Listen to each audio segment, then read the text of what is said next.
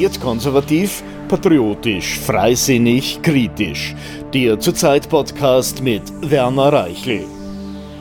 Steuert Deutschland auf eine Hungerkatastrophe zu? Russland tritt Deutschland den Gashahn zu. Ob Putin ihn wieder auftritt, ist zweifelhaft. Die linke Ampelregierung ist überfordert, hat keinen brauchbaren Notfallplan. Ohne Gas bricht auch die Lebensmittelversorgung zusammen. Die Grünen verschärfen mit ihrer Energie- und Agrarwende die Nahrungsmittelkrise zusätzlich. Für sie sind Mangel und Not vor allem ein politisches Steuerungs- und Disziplinierungsinstrument. Darum geht es in diesem heutigen Podcast. Alles halb so schlimm. Das ist die Botschaft des grünen Landwirtschaftsministers Cem Özdemir, als er Ende Mai eine Anfrage der Union beantwortet. Zitat: Bei einem Lieferstopp der Erdgaslieferungen aus Russland ist mit weiteren Preissteigerungen sowie Engpässen in der Versorgung bei einzelnen Lebensmitteln zu rechnen. Insgesamt ist die Versorgung mit Lebensmitteln in Deutschland aber weiterhin gesichert. Zitat Ende. Das klingt nicht gerade erfreulich, aber auch nicht besonders dramatisch, zumal das Landwirtschaftsministerium betont, dass, Zitat, von einer Gasmangellage überwiegend Zierpflanzen und Gemüsebau unter Glasbetriebe betroffen sind, also Gewächshäuser. Bereits im März hatte Özdemir den Bürgern empfohlen, weniger Fleisch zu essen, das wäre ein Beitrag gegen Putin. Deutsche Veganer gegen Russland, so die Devise. Weniger Fleisch, einen zusätzlichen Pulli im Winter und kürzer duschen.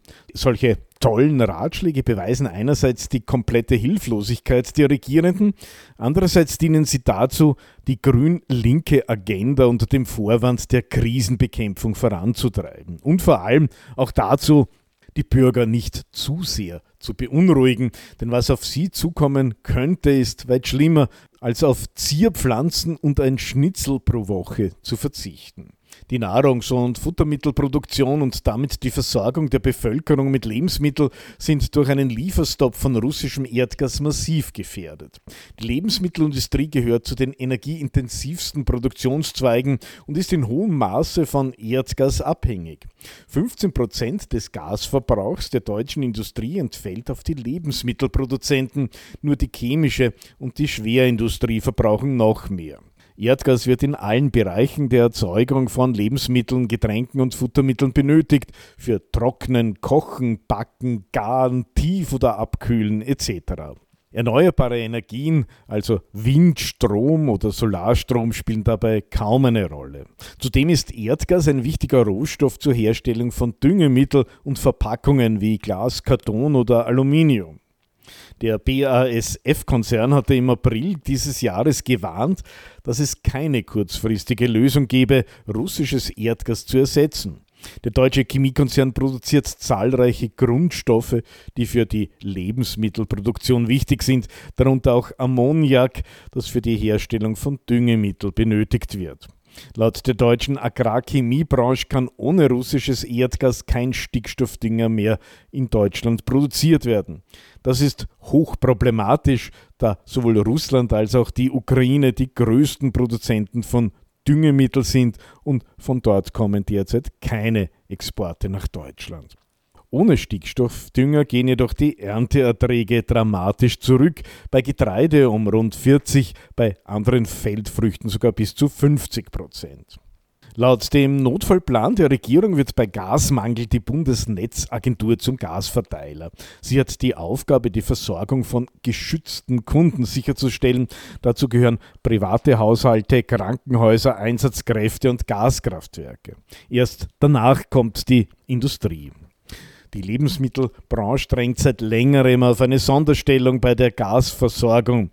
Zitat, stehen die Unternehmen der Getreidemühlen und Stärkewirtschaft still, laufen wir in eine prekäre Situation. Zitat Ende, so der Branchenverband der Getreideverarbeiter. Er warnt, Zitat, dann bleiben die Regale dauerhaft leer. Zitat Ende. Die Botschaft ist klar. Kein Gas, keine Lebensmittel. Das hat in dieser Deutlichkeit noch kein Politiker ausgesprochen. Sie und die Mainstream-Medien beschränken ihre Warnungen zumeist auf Probleme und Einschränkungen beim Heizen, Kochen und Duschen. Das ist nicht einmal die halbe Wahrheit. Auch für Gemüsezüchter wäre ein dauerhafter Gasstopp aus Russland eine mittlere Katastrophe. Sie brauchen das Gas zum Beheizen ihrer Gewächshäuser. In Großbritannien zum Beispiel stehen die meisten seit März leer, weil die gestiegenen Energiekosten den Anbau Anbau von Gurken, Paprika oder Tomaten unrentabel gemacht haben. Der Vorsitzende der Gewerkschaft Nahrung, Genuss, Gaststätten, Guido Zeitler, Zitat, ein Stopp der Gaslieferungen hätte massive Auswirkungen auf die Nahrungsmittelherstellung. Wir würden zwar deshalb keinen Hunger leiden, aber es würde große Produktionsausfälle geben, die die Verbraucher in den Supermärkten spüren würden. Zitat Ende.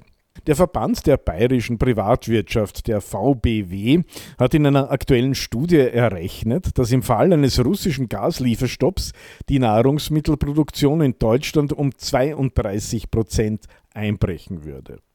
Ein Drittel weniger Lebensmittel. Das klingt deutlich dramatischer als die harmlosen Aussagen des verantwortlichen Ministers Cem Özdemir. Das geht weit über Lieferengpässe bei Zierpflanzen und vereinzelten Lebensmitteln hinaus. Einige regierungsnahe Experten betonen zwar, dass gerade die Lebensmittelindustrie auf Strom und Heizöl umsteigen könnte, doch das geht erstens nicht von heute auf morgen und setzt zweitens voraus, dass auch die Versorgung mit Strom und Erdöl zu wirtschaftlichen Preisen dauerhaft gewährleistet bleibt.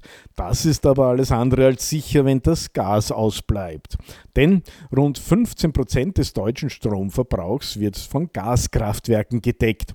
Zudem steigen bei Gasmangel viele Haushalte und Betriebe von Gas auf Strom um. Das bedeutet auf der einen Seite stark steigende Verbrauch und auf der anderen Seite sinkende Produktion. Das kann schnell zu Unterversorgung und Blackouts führen. Im Jahr 2018 hat das Bundesamt für Bevölkerungsschutz und Katastrophenhilfe eine länder- und ressortübergreifende Krisenmanagementübung durchgeführt. Das Szenario eine Gasmangellage in Süddeutschland.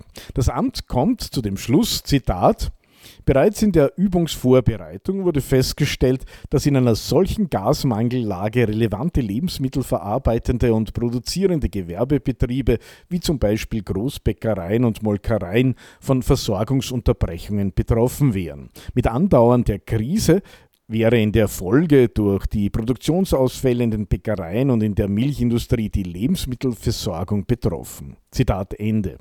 Ob solche Engpässe oder besser Produktionsausfälle durch Lebensmittelimporte kompensiert werden können, ist zweifelhaft, zumal auch andere Länder mit ähnlichen Problemen zu kämpfen haben. Ungarns Ministerpräsident Viktor Orban hat bereits angekündigt, dass Ungarn Nahrungsmittel nur exportieren werde, wenn der heimische Markt abgedeckt ist. Zudem sind viele EU-Staaten, wie etwa Österreich oder auch Italien, ebenfalls in hohem Maße von russischen Erdgaslieferungen abhängig. Sie kämpfen also mit den gleichen Problemen wie Deutschland.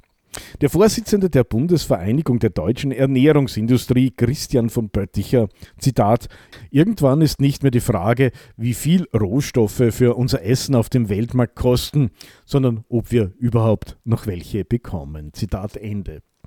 Deutschland kann sich zwar selbst mit Nahrungsmitteln versorgen, das setzt allerdings eine ausreichende Versorgung mit Energie- und Düngemittel sowie eine funktionierende Infrastruktur und genügend Anbauflächen voraus.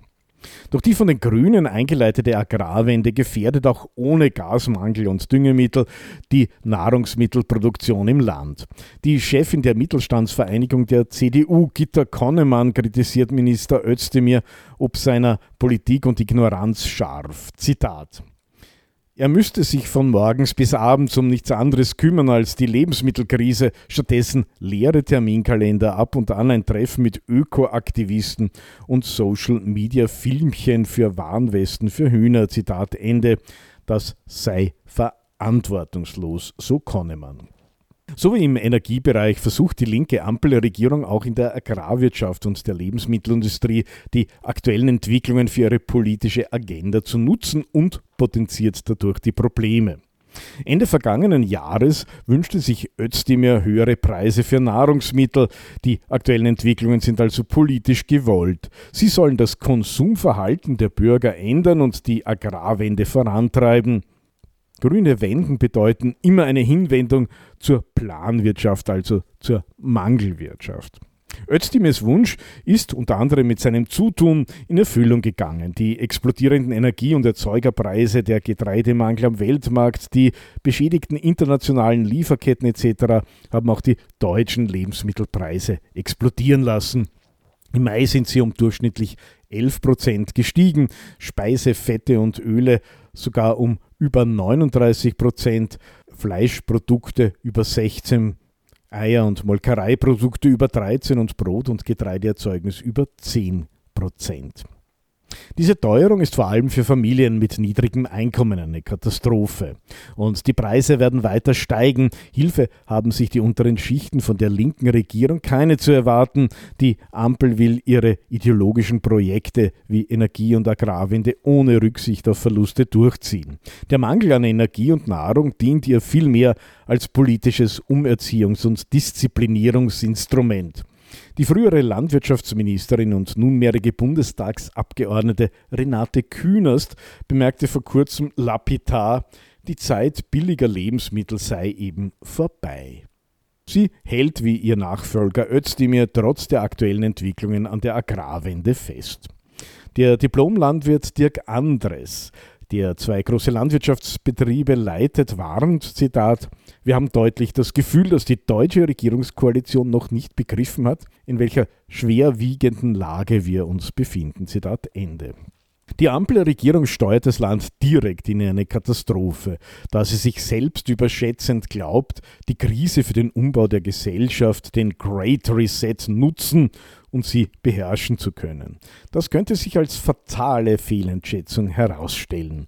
Wenn die Lichter und Heizungen im Land ausgehen und die Lebensmittel knapp werden, könnten Kräfte frei werden und Konflikte ausbrechen, die die linken Gesellschaftsingenieure und Zauberlehrlinge, ja das gesamte Parteiensystem hinwegfegen. Die aktuellen Krisen könnten, tatsächlich einen Great Reset, einen großen Umbruch auslösen. Allerdings einen, den das politmediale Establishment so nicht geplant hat. Wird konservativ, patriotisch, freisinnig, kritisch. Der Zurzeit Podcast. Kommentare, Analysen, Interviews, Berichte. Jede Woche neu mit den Journalisten von Zurzeit.